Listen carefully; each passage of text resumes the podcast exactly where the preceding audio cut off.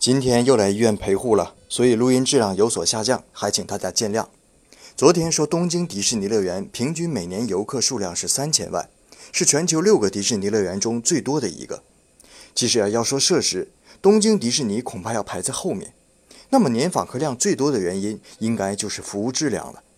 比如园区的服务人员遇到游客时，不会说欢迎光临，而是说你好，因为这样游客也会回答你好。双方就有了一次很愉快的互动。再比如，园区的环境理念是园里的地面要达到可以让小孩子在地上爬的干净程度。为了达到这个标准，每个服务人员见到园中地面上的垃圾都会捡起来。还有每天晚上闭园之后，会用清水把园中所有地面冲洗一遍。就是因为日本人服务至上的精神和迪士尼乐园的服务标准互相融合。才会让来自世界的游客在这里流连忘返。